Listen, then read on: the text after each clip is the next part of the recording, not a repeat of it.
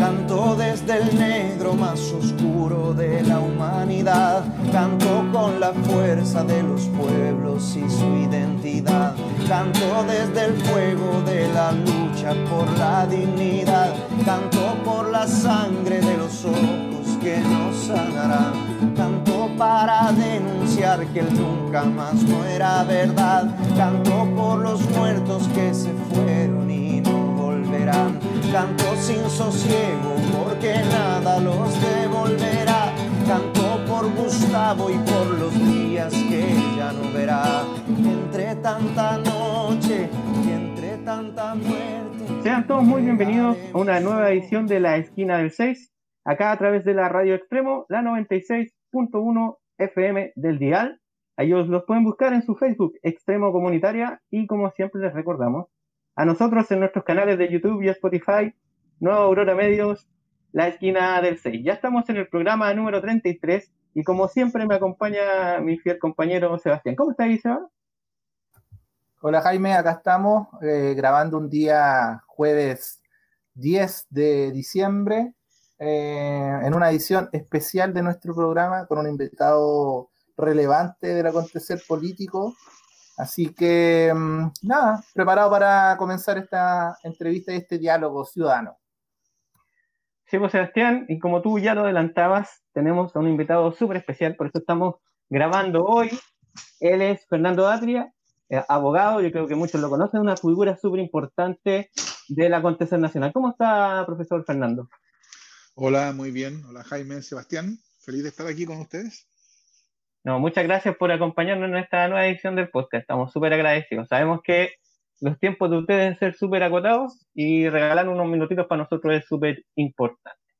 Profesor, y como el tiempo es eh, eh, algo escaso por estos días, eh, voy a partir al tiro haciendo la primera pregunta para entrar de lleno a lo que nos convoca, que es un poco hablar acerca de este proceso constituyente que se nos viene encima ya, ¿cierto? Que ya fue aprobado ya por votación popular, así que ya estamos en este proceso, súper importante. Así es que la primera pregunta tiene que ver eh, con cómo podríamos, dentro de este mismo proceso constituyente, aumentar la participación ciudadana, entendiendo que no ha existido una metodología conocida por el Estado para incorporar la opinión de la ciudadanía o del pueblo. ¿Cómo lo ve usted? Mira, yo creo que esa pregunta es la pregunta central respecto del proceso constituyente que viene. O sea, ¿cómo se va a solucionar ese problema que tú dices? Porque yo creo que tenemos que tener claros que el proceso constituyente se abrió ante la rebelión de un pueblo ah, frente a una política totalmente deslegitimada. ¿Y por qué yo parto por ahí? Porque, porque esa política deslegitimada lo que significa es que yo creo que la idea de representación democrática es una idea que los chilenos y chilenas ya hemos aprendido a que en la experiencia no significa nada. O sea, esta idea, por ejemplo, de que la Cámara de Diputados representa al pueblo chileno, yo creo que es pura, pura palabrería hoy día. Y por eso la Cámara de Diputados está deslegitimada. Eh, y, y esto es importante porque la Convención Constitucional es otro órgano representativo. Van a ser 155 personas que se supone, se supone, que van a representar al pueblo chileno.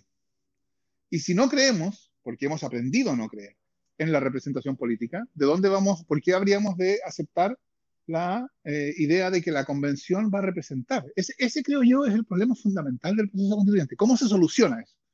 Y yo creo que eso, por supuesto, no se soluciona con una norma jurídica. No sirve de nada que haya una norma jurídica que diga la, la convención representará al pueblo chileno. eso da lo mismo, eso son más palabras.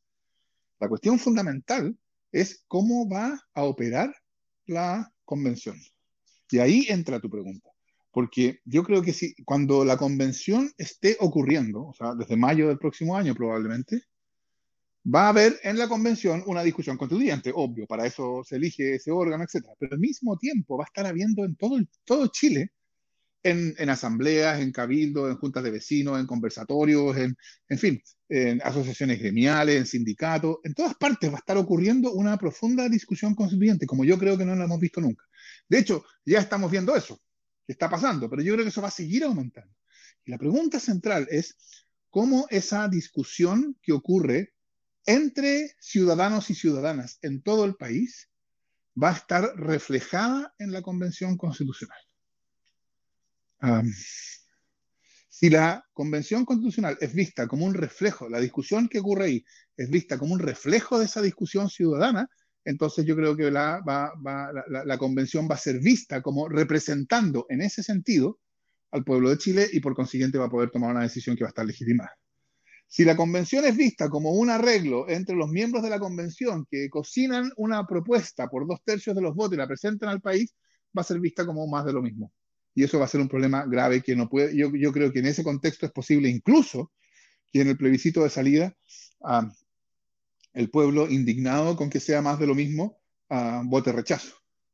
Ah, y para, para que pase eso, para que la discusión en la convención sea vista como un reflejo de la discusión que ocurre fuera de la convención, es fundamental cosas como, primero, por supuesto, este es el piso mínimo, ¿no? Transparencia y publicidad de las discusiones de la convención. O sea, esta sugerencia que hicieron hace algunos meses el presidente de la DC y el presidente RN, de que los debates de la convención fueran secretos por seis meses, es una receta para el fracaso. Y sobre eso, sobre ese piso mínimo de transparencia y publicidad, está lo que tú preguntas. ¿Cómo, cómo van a participar?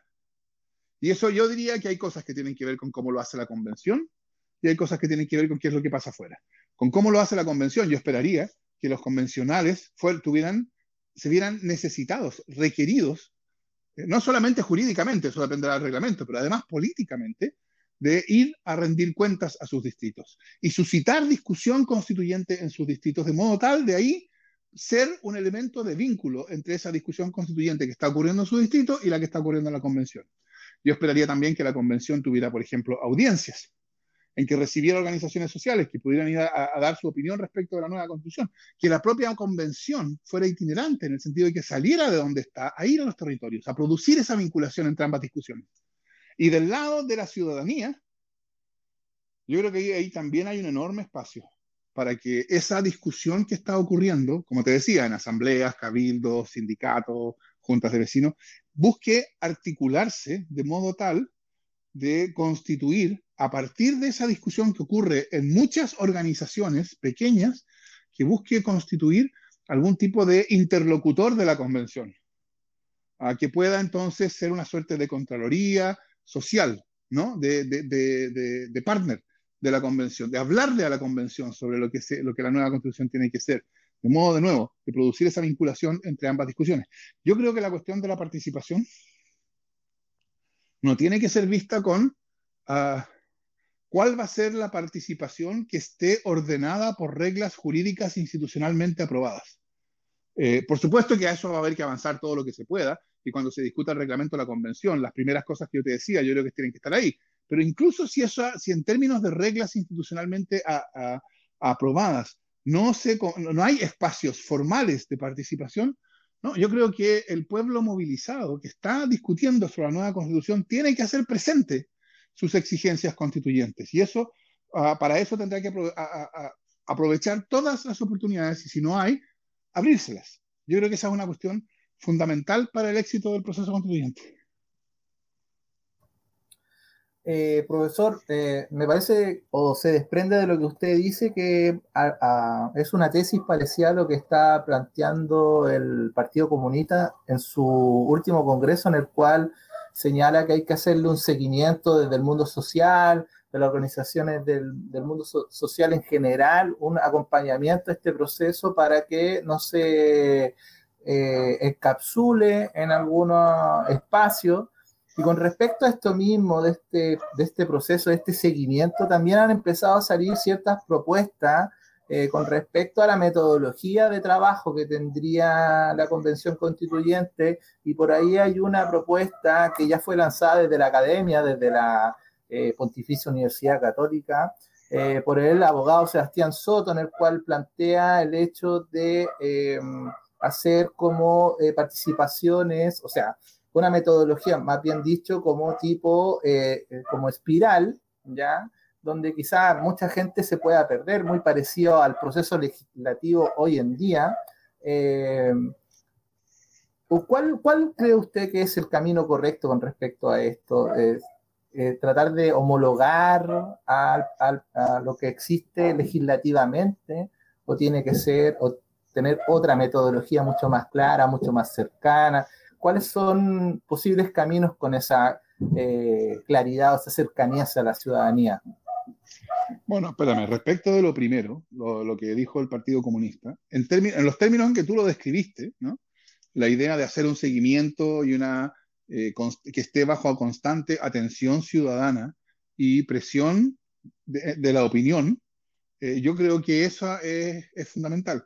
De hecho, o sea, yo creo que, claro, los términos utilizados por la declaración del Partido Comunista, esto de rodear a la convención, eh, creo que abrieron un flanco aprovechado por los defensores del statu quo para decir, no, esto es una amenaza, etc. Pero, pero si uno lo entiende en sentido de presión política, bueno, eso es la democracia. Yo creo que el hecho de que se acuse que eso es totalitario muestra la extraordinariamente vacía concepción de la democracia que tienen los que hacen esa acusación.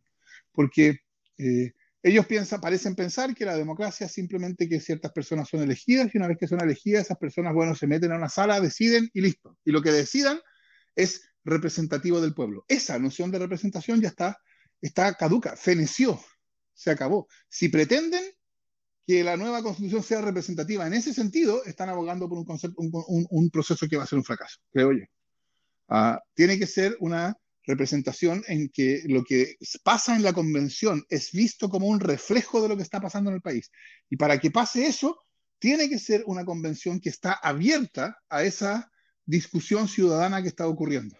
Entonces, en ese sentido, yo estoy de acuerdo con esa idea.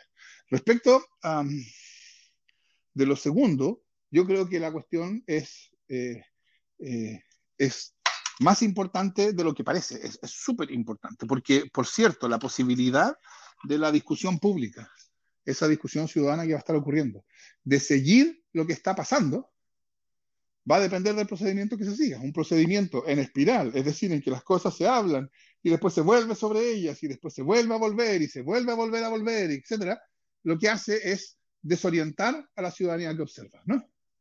Ah, yo creo que tiene que ser un procedimiento que tiene que ser ah, orientado a facilitar que eh, las personas que no están en la convención tengan una opinión sobre lo que está pasando y puedan emitirla. Y es, de ese modo se vaya logrando esta vinculación entre las dos discusiones.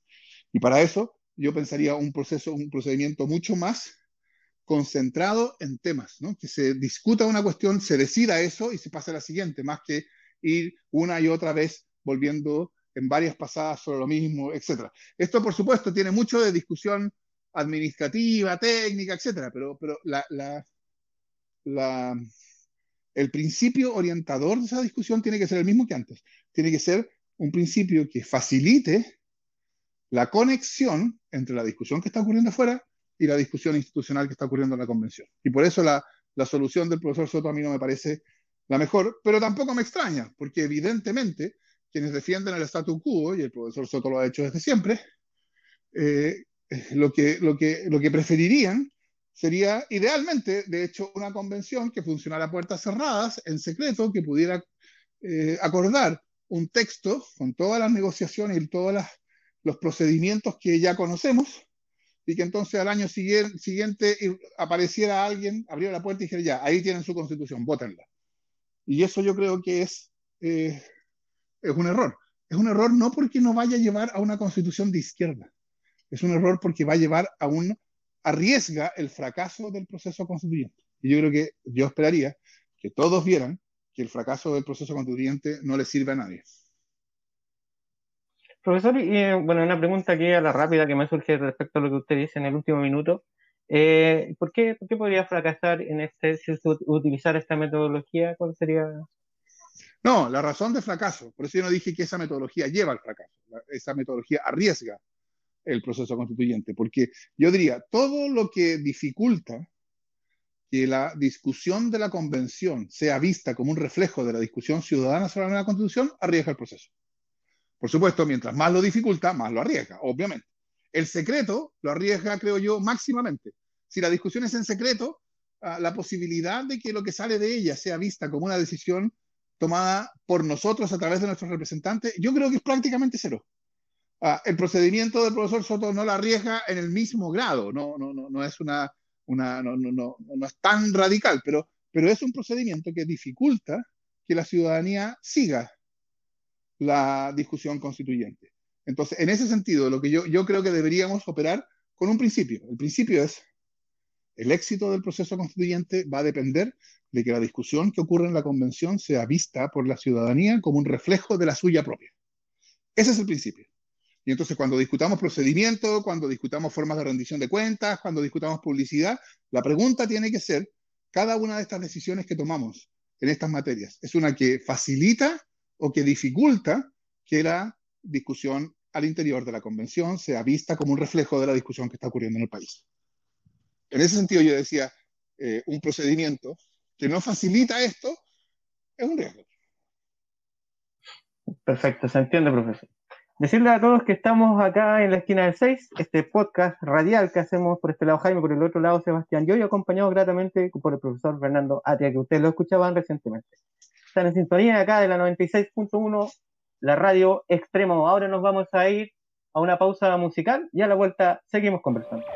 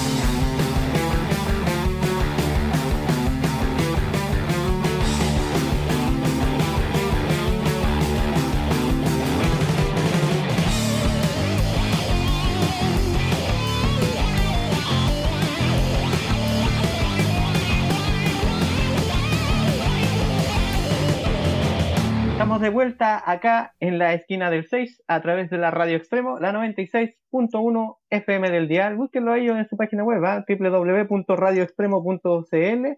Pueden hacer clic a su reproductor virtual y escucharlos en cualquier parte del mundo. A nosotros, en nuestros canales de YouTube y Spotify, no Aurora Medios, la esquina del 6, siempre estamos subiendo estos programas todas las semanas, ya en la versión número 33. Ayer Sebastián quería hacerle unas preguntitas al profesor. Dale, Sebastián.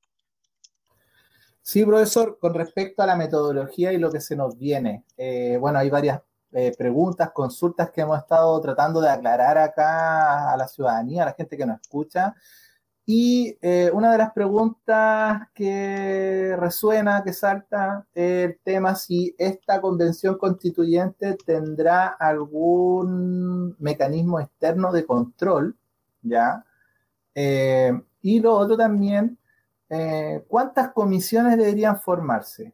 Eh, muchas, pocas, eh, ¿cuáles son, según usted, las comisiones ideales para que tengamos una discusión en la cual la ciudadanía pueda hacerse parte del proceso, entenderlo y también discutirlo también en los territorios? Mm. sobre las comisiones y la pregunta anterior era ah, sobre el control. Bueno, no, me queda claro si la pregunta por el control es la pregunta por si va a haber otros órganos que van a poder controlar lo que la convención decida o por el control ciudadano. Claro, eh, la pregunta es eh, con respecto a si tiene plena autonomía, si va a haber algún sistema en el cual se pueda tener algún control de la convención o los constituyentes van a tener de alguna forma autonomía en su eh, trabajo, en su proceso. No, en general, a ver, la, la configuración de la convención es que la convención no está sujeta al control de ningún otro órgano, con una excepción. Y esa excepción es que se crea un tribunal especial compuesto por cinco miembros de la Corte Suprema sorteados al efecto. Esto es bien importante porque, porque no se puede saber cuál la, cuáles son las preferencias políticas de los miembros de este tribunal antes de que el problema surja. No hay cálculo, porque van a ser designados por sorteo. Eh, entonces son cinco miembros de la Corte Suprema designados por sorteo para, para eh, solucionar reclamaciones solamente respecto de reglas de procedimiento.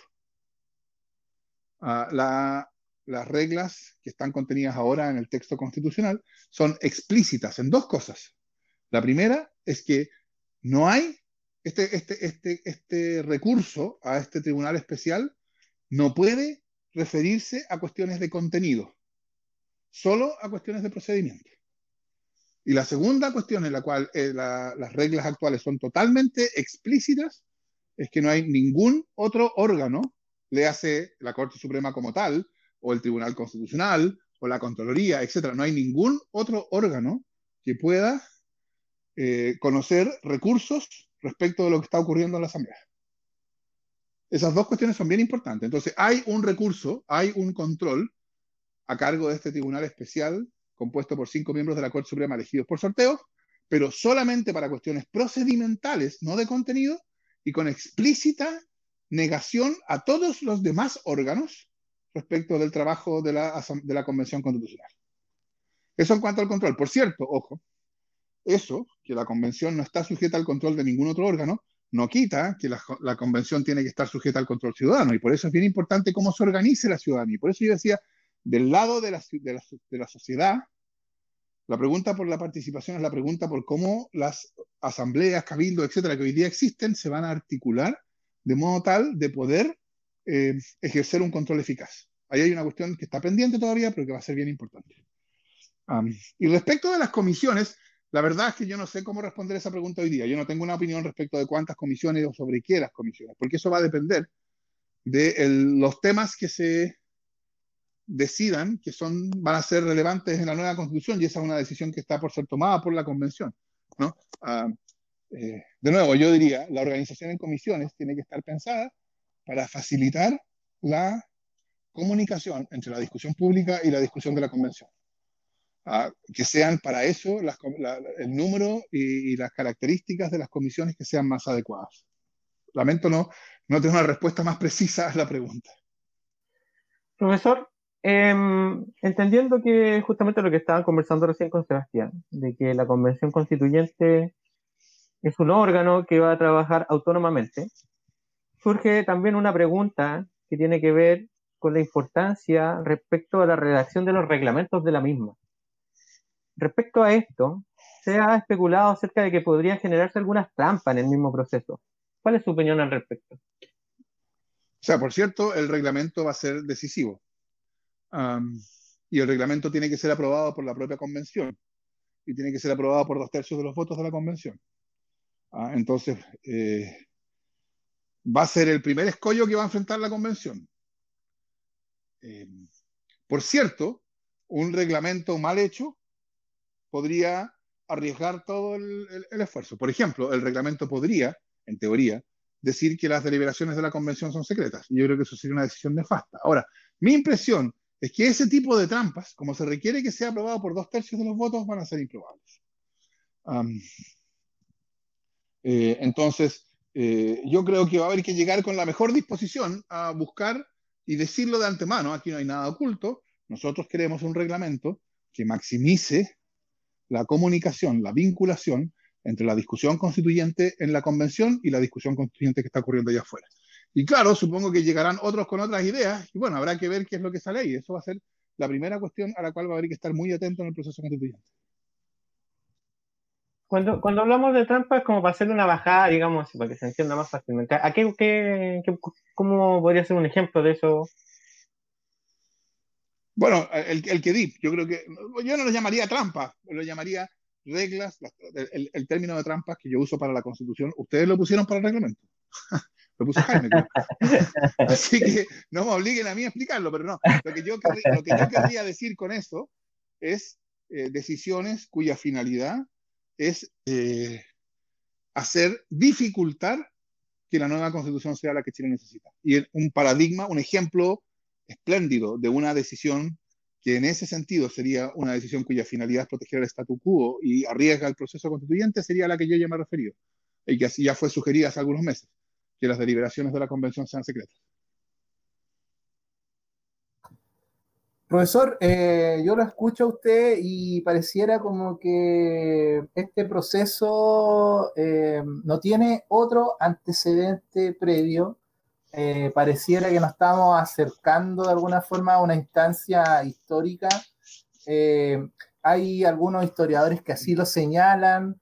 Eh, pero desde el mundo del derecho parece que estamos entrando en tierra desconocida, el producto de esto mismo, de, quizás la poca experiencia como país, como nación, Estado, en, poder redactar eh, una constitución en la cual no estemos amenazados bajo el fuego de, militares. Bueno, igual estamos en una situación rara para que vamos a, engañarnos, o sea, eh, está, la, está la presencia de los militares eh, pero no, no hay una, un conflicto desatado tan grande, tan evidente hoy en día.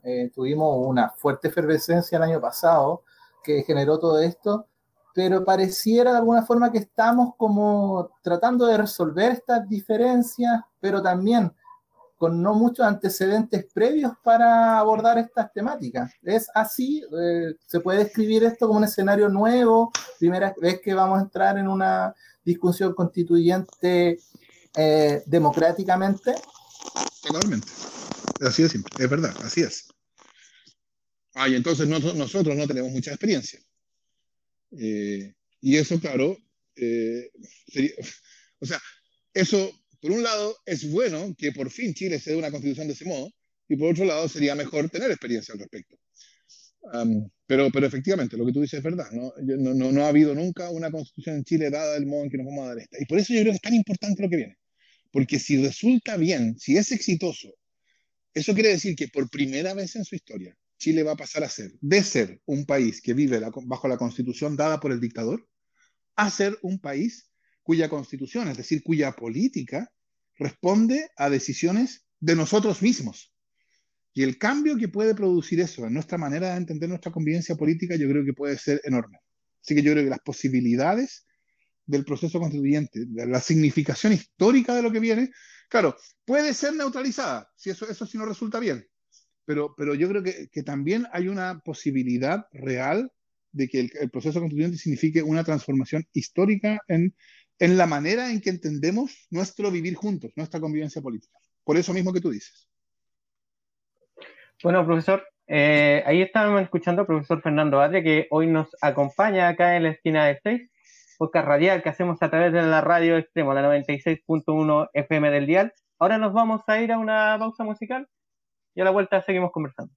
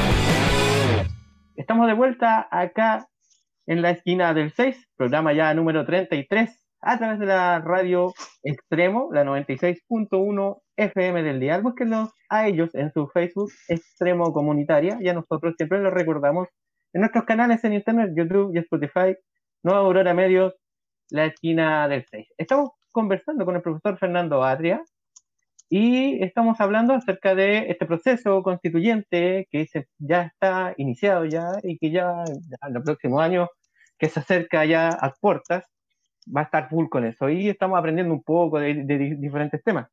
Y dentro de lo mismo, profesor, se ha estado eh, especulando o diciendo, en realidad se puso un tema hace un par de semanas atrás, respecto a cambiar este mecanismo de la votación de dos tercios en la nueva constitución. ¿Para usted es legítimo aquello? ¿El poder soberano puede caer, recaer en la convicción constituyente? A ver, yo creo que primero, la, que, se presente un proyecto que pretende eh, cambiar la regla de decisión, esta regla de los dos tercios desde una hoja en blanco, por una regla distinta, a mí no me parece que sea ninguna nada extraordinario. Ese es un proyecto que tendrá que ser aprobado por dos tercios de los votos de los senadores y diputados en ejercicio, ah, y si no es aprobado no va a ser exitoso. Eh, eh, digo esto porque cuando, la diputada Vallejo presentó este proyecto, se hizo un gran escándalo de que el Partido Comunista estaba, eh, estaba saltándose las reglas. ¿Cómo hacer saltarse las reglas? Proponer una reforma, asumiendo que esa reforma que se propone solo va a ser exitosa en la medida en que se satisfagan todas las condiciones para que la reforma sea válida. Entonces, yo creo que la posibilidad de la discusión al respecto es perfectamente razonable. Segundo, yo no creo que la regla de los dos tercios sea la mejor regla posible. Yo, bueno, yo no estuve, por supuesto, en la negociación, pero a mí me preguntaron cuando se estaba llegando a este acuerdo si a mí me parecía aceptable la regla de los dos tercios. Y yo creo que es aceptable. Dado que la derecha lo exigió, la pregunta para mí, o para nosotros, para los que queremos nueva constitución, no es si es la mejor regla posible porque no lo es. La pregunta es si es una regla que permite una nueva constitución y que por eso era una condición que era aceptable. Y a esta segunda pregunta mi respuesta es sí. Yo creo que es una regla que permite una nueva constitución y por lo tanto es aceptable. Pero no me pidan a mí que yo defienda como la mejor la regla de los dos tercios. Yo no la propuse, yo no la exigí. Yo solo recomendé aceptarla. Y entonces yo defiendo a quienes la aceptaron no defiendo a quienes la exigieron. ¿Entienden la diferencia, no? Sí, ah. claro. Profesor, ahí justamente hace, hace poco, eh, de hecho el profesor, entrevistamos acá en el, programa al profesor Jaime Baza, eh, y, él también tenía una opinión respecto a este tema, y también había así como una directriz del mismo que podría ser incluso para legitimizar esta nueva constitución, al hacer que, digamos, todos caigan dentro de la misma, ¿ah? diferentes opiniones. ¿Lo ve usted también de esa manera? No, por eso, por eso yo no la defiendo como una regla buena. Yo la defiendo como una regla aceptable. ¿Por qué no es buena? Porque, a ver, vamos discutiendo varias cosas respecto a la regla de los dos tercios. Primero, es totalmente distinto que, una regla, que la regla de los dos tercios que ha operado hasta ahora para la reforma constitucional. Porque una regla de dos tercios desde una hoja en blanco tiene el efecto políticamente contrario que una regla de dos tercios para la reforma constitucional. ¿no? O sea, hace unos meses se trató de reformar la privatización del agua de la Constitución y no hubo votos, no se juntaron los dos tercios, aunque había mayoría, no se juntaron los dos tercios en el Senado y la reforma se rechazó. Y la consecuencia de que la reforma se rechazara es que la regla constitucional que privatiza el agua sigue vigente. Y entonces el agua hoy sigue privatizada porque una minoría se negó a reformarla. Así opera la regla de los dos tercios cuando se trata de la reforma constitucional. Pero cuando se trata de una reforma de una, dos, tercios desde una hoja en blanco, la cuestión va a ser al, revés, porque quienes quieran que la nueva constitución vuelva a privatizar el agua, tendrán que proponerlo en la convención y tendrán que lograr dos tercios de los votos. Y si no hay dos tercios para, que la nueva constitución vuelva a privatizar el agua, entonces la nueva constitución no va a privatizar el agua. Noten entonces la diferencia. Cuando es dos tercios desde una hoja en blanco, el efecto político es el contrario de dos tercios para la reforma. Y por eso la regla de los dos tercios es aceptable. Yo no creo que sea la mejor porque es una exigencia bien alta. Ah, y una exigencia tan alta lo que produce es un riesgo de que el proceso se tranque. Eh, como, se ha trancado, como se han trancado hasta ahora las negociaciones sobre los escaños reservados, en que un lado dice simplemente no, estas son mis condiciones y esas condiciones son inaceptables para otro lado. Entonces no hay acuerdo, y si no hay acuerdo, el proceso se tranca, y si se tranca el proceso, ¿cómo continúa? Etcétera. Entonces, yo no creo que eso vaya a pasar. Yo no creo que el proceso se vaya a trancar. Porque si se tranca el proceso y entonces fracasa, uh, yo creo que eso va a ser, el resultado de eso va a ser una crisis política que no le sirve a nadie. Nadie va a ganar en ese escenario. Y por lo tanto, nadie va a querer que pase eso. Entonces, yo no creo que el escenario de que la regla de los dos tercios implica que el proceso se tranca y entonces fracasa sea un escenario realista, en el sentido de probable. Pero sí es un, un escenario que puede ocurrir. Y mientras más alta es la exigencia, más puede ocurrir. Por lo tanto, yo creo que es una exigencia muy alta, es tan alta que aumenta el riesgo de, de, que el proceso se tranque, por lo tanto, no es la regla que yo habría sugerido, pero sin embargo creo que es una regla aceptable. Uh, y por eso yo creo que estuvo bien que, que, que, la aceptaran. Ahora, respecto de lo que tú me dices que Jaime habría dicho, de que es una buena regla porque obliga a que nos pongamos todos de acuerdo en la nueva constitución, yo creo que sería una, una buena regla si tuviera, o sea, sería una regla que yo defendería y como una buena regla, no solo la aceptaría, si tuviera una compensación adicional, que las cuestiones que tienen mayoría en la convención, pero no logran los dos tercios, puedan ser, por ejemplo, sometidas a plebiscito. Una cosa de ese tipo. Eso no hay. Porque una regla, un, una, posibilidad de ese tipo aseguraría contra que se trancara. Si no, se llega a acuerdo por dos tercios, plebiscito, y se, se destranca así. Eh, no existe esa regla, por lo tanto no hay una manera de solucionar el caso en que el proceso se tranque, y eso creo yo es un problema. Pero por las razones que yo te decía antes, yo no creo que sea un problema muy grave, porque, eh, porque, porque eso puede llevar al fracaso del proceso constituyente. Y yo creo que el fracaso del proceso constituyente no le sirve a nadie. Nadie va a querer producir el fracaso del proceso constituyente. Profesor, eh, con respecto a, a, un aspecto que usted nombró, que eran los escaños reservados y lo complejo que ha sido su tramitación, a diferencia de la paridad, eh, que fue ampliamente discutido y bastante aceptado transversalmente en el mundo político. Eh, ¿Qué está ocurriendo en la comisión mixta? Eh, ¿Cuáles son las dificultades que se presentan con respecto a este trámite legislativo en la cual le da la oportunidad por primera vez de eh, tener escaños reservados para los pueblos originarios en este proceso constituyente. Bueno, déjame decir primero, ¿por qué yo creo que es tan importante? Yo, yo, decía al principio que uno de los problemas que enfrenta el proceso constituyente es que el proceso va a ocurrir en, una, en la Convención Constitucional y la Convención Constitucional es un órgano representativo y la pregunta obvia es ¿por qué vamos a aceptar la representación de la Convención Constitucional si la representación de la Cámara de Diputados ya eh, ya no la creemos. Y para eso creo yo es fundamental que la Convención Constitucional en su operación, o sea, el proceso constituyente, tenga una la mayor discontinuidad posible con la política que conocemos. O sea, que sea lo más eh, distinta de la política que conocemos que sea posible. Por eso tiene que ser mucho más participativa. La política que conocemos no es así de participativa. Eso es lo que hablamos antes. Por eso tiene que ser paritaria. Que sea paritaria muestra que no es simplemente una manifestación más de la política que conocemos, porque la política que conocemos no es paritaria. Y por eso es tan importante lo de escaños reservados. La demanda de reconocimiento de los pueblos originarios es uno de los casos más groseros de una demanda que se ha formulado por 30 años. Está bien, en un sentido es como por 200 años, está bien. Pero en lo que nos interesa ahora, que se ha formulado por 30 años. Esto ya estaba en el programa de gobierno de Patricio Elwin. Y en estos 30 años, en términos de la demanda de reconocimiento político de los pueblos originarios, no ha pasado nada.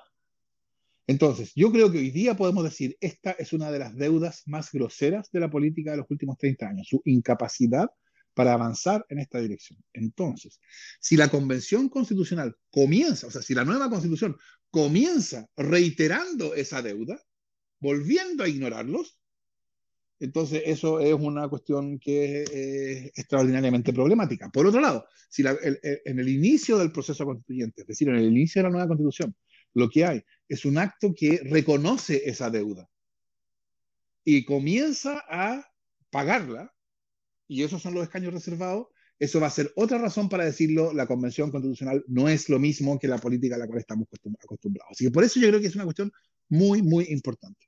¿Y por qué estamos en la situación en la cual estamos, en la cual estamos a poco más de un mes de la fecha de inscripción de las candidaturas y todavía no hay una legislación al respecto, no hay escaños reservados? Bueno, yo, yo creo que hay que decirlo hoy día, porque ah, es, ha sido por la oposición terca de la derecha, que yo creo que la derecha no quiere escaños reservados. Bueno, la derecha es también la que se ha puesto al reconocimiento de los pueblos originarios todo este tiempo, fundamentalmente, no son los únicos, pero es fundamentalmente la derecha. Entonces, la derecha no quiere, pero no se atreve a decir que se oponen. Y entonces ponen condiciones que son condiciones absurdas. Por ejemplo, esta idea de que como eh, que, los escaños reservados se descuenten de los 155 en vez de sumarse a los 155. Ah, eso va a afectar la capacidad de los 155 de representar a todo el país. Y eso por supuesto que es un problema. Entonces la, la, condición de que fueran dentro de los 155 era una manera de poner obstáculos a los escaños reservados. Otro obstáculo que la derecha también puso y que también se está discutiendo hasta el final es si, esos, si las personas que votan por esos escaños reservados votan sobre la base de su autoidentificación o votan por la, sobre la base de un padrón especialmente hecho al efecto. Ojo, un padrón especialmente hecho a partir del cruce de información que tiene el CERVEL y el registro civil y el tipo de apellidos, y con eso van a poner a cada persona en un padrón indígena o en otro, o en el padrón no indígena. Y eso va a obligar a las personas a votar en un lado o en otro. Ah, o sea, yo creo que eso era otra manera. Y todo esto, perdón, todo esto a cinco meses de la elección. O sea, yo creo que esta era otra manera de poner un obstáculo para impedir que hubiera escaños reservados sin decir que se estaban oponiendo a los escaños reservados. Uh, yo entiendo que estas condiciones de la derecha fueron aceptadas, o sea que lo que va a salir va a ser 17 o 18 escaños reservados, que son parte de los 155, y con un padrón ad hoc, que yo creo que es una solución, eh, bueno, nefasta, pero claro, no tan nefasta como no tener escaños reservados. Así que creo que igual, eh, igual es importante que los haya. Eh, pero hay una cuestión más general aquí. Yo creo que una de las cuestiones más graves, que le facilita más a la derecha esta práctica que ellos tienen, de asilarse en formas institucionales para poder oponerse a una demanda tan, tan sentida, eh, es facilitada por el hecho de que la reacción pública no discrimina mucho entre los políticos. Entonces la reacción pública es, los políticos no se han puesto de acuerdo respecto a los escaños reservados. Uh, y como la reacción pública es genérica a todos los políticos, entonces la derecha no paga ningún costo por oponerse a los escaños reservados. Para ellos es gratis. Y yo creo que eso es lamentable, porque también va a pasar lo mismo en la Convención Constitucional. En la Convención Constitucional, por ejemplo, uh, se va a decir, los políticos todavía no se ponen de acuerdo en un reglamento. Y todavía no se ponen de acuerdo en un reglamento, porque hay unos que están exigiendo que, las, por ejemplo, estoy, especulando, no estoy imaginándome, pues, porque algunos están exigiendo que sea eh, secretan las deliberaciones y otros quieren que sea pública. O sea, yo esperaría que en ese caso la reacción pública supiera discriminar y supiera dirigir la presión en contra de quienes están asumiendo una posición en vez de otra, en vez de ser esta posición indiscriminada que culpa a todos los políticos. Yo creo que eso es eh, el mejor favor que se les hace a quienes no quieren ninguna transformación en Chile. Bueno, profesor, de hecho, como muy bien dice usted, esta fue una de las demandas más sentidas en los últimos movimientos sociales, de cómo, cómo ha evolucionado los movimientos sociales hacia esta petición, ¿cierto? Eh, cuando se creía casi imposible esto de la nueva constitución, vemos que es posible, eh, pero todavía mantenemos esta esperanza por los eh, escaños reservados de los pueblos originarios y por supuesto incluirlos, y si es que ellos quieren también incluirse en esta nueva constitución, porque ya hemos también escuchado voceros del pueblo mapuche, por ejemplo, diciendo que tal vez no le interesa hacerlo de esta manera y hacerlo de otra manera. Pero bueno, nosotros todavía mantenemos esta esperanza de, hacer un, Chile más pluralista, ¿no? Profesor, dentro de esto mismo, ya bueno, ya estamos llegando al final del programa, se nos ha hecho súper corto a nosotros, pero me gustaría pedirle a usted, profesor en especial, eh, ¿Alguna última reflexión respecto a este proceso constituyente que se nos viene encima? ¿Y cuáles son sus esperanzas respecto al mismo? Bueno, como yo te decía, les decía antes, yo creo que este proceso constituyente puede ser un proceso histórico en Chile. Yo creo que va a ser, eh, es algo por lo cual nuestros nietos nos van a preguntar, ¿qué estuviste haciendo tú para el proceso constituyente, abuelo? Eh, eh, y, y, es tan importante porque eh, es la primera vez que nosotros, los chilenos y chilenas, vamos a decidir cuáles son las reglas fundamentales de nuestra convivencia política. eso nunca lo hemos decidido nosotros, siempre lo han decidido otros por nosotros. Ah, y entonces la pregunta es, ¿cómo va a ser Chile cuando tengamos unas reglas decididas por nosotros en vez de unas reglas decididas que otros nos impusieron? Y esa es una pregunta abierta, a la cual, como decía, como, me decía uno de ustedes, no tenemos respuesta, porque no tenemos experiencia. Ah, pero yo creo que abre oportunidades, y esas oportunidades se van a realizar en la medida en que haya que la misma fuerza que abrió el proceso constituyente esté presente durante el proceso constituyente para velar porque él sea un proceso que nos dé una genuina nueva constitución. Y esa fuerza es la fuerza del pueblo movilizado, lo que rompió el 18 de octubre, después del 25 de octubre del 2019, en esa marcha multitudinaria. Eh, eh, sí. Pero yo, soy optimista respecto de eso. Yo creo que va a haber movilización porque yo creo que los chilenos y chilenas ya, por así decirlo, perdimos la inocencia. Es decir, a principios de los 90 nos mandaron para la casa después del fin de la dictadura porque ya el trabajo estaba hecho. Yo todavía recuerdo el 2011, después del movimiento estudiantil, todavía recuerdo algunos parlamentarios que decían, nosotros queremos agradecerle al movimiento estudiantil porque puso el tema de la educación en la agenda política, así que muchas gracias, pero ya está puesto, ahora váyanse para sus casas y déjenos a nosotros arreglar el problema. Eso, creo yo, es algo que no se puede, no va a pasar ahora, porque la gente ya no va a estar dispuesta a aceptar eso. Y eso, creo yo, es la mejor garantía para el proceso constituyente. Una ciudadanía que no está dispuesto a, dispuesta a aceptar que le digan muchas gracias por abrir este camino, pero ahora que el camino está abierto, déjenos a nosotros, aquí hasta nosotros 155, encerrados en este, en este, en este palacio, eh, y nosotros vamos a recorrerlo. en la medida en que eso no ocurra, en la medida en que esa movilización que abrió el proceso constituyente continúe, yo creo que las posibilidades de, digamos, las posibilidades de que las oportunidades que contiene el proceso constituyente se hagan verdad aumentan considerablemente. Yo creo que eso va a pasar por, esta, por esta pérdida de inocencia del pueblo chileno. Y como yo creo que va a pasar, yo soy a, estas alturas todavía bien optimista respecto del proceso constituyente.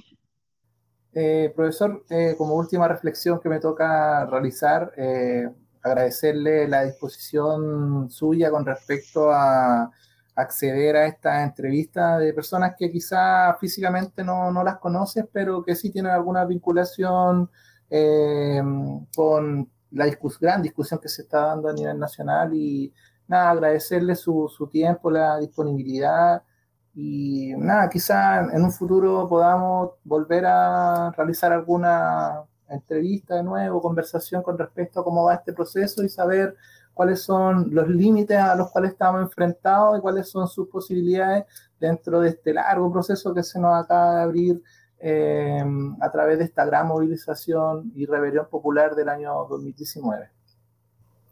Por cierto, muchas gracias a ustedes por la invitación. Ha sido una grata conversación, así que gracias Jaime Sebastián. Y yo feliz de volver cuando ustedes quieran invitarme de nuevo para, para conversar cómo está desarrollándose la cosa. Así que gracias. No, muchas gracias a usted, profesor, por su tiempo. Bueno, decirle a todos ya que estamos llegando al final de esta nueva edición de la esquina del 6, este programa número 33, con la grata compañía de Sebastián y, por supuesto, nuestro gran invitado de lujo, invitado para esta semana, Fernando Adria. Eh, nos estamos despidiendo. Nos estamos despidiendo hasta una nueva emisión acá de la esquina del 6, acá a través de la Radio Extremo. Visítenlos a ellos en su página web www.radioextremo.cl y a nosotros, síganos en nuestros canales de YouTube y Spotify, Nueva Aurora Medios, La Esquina del 6. Hasta una nueva edición. Nos vemos. Chao, chao, chao, profesor. Chao, Adiós. Chao, chao.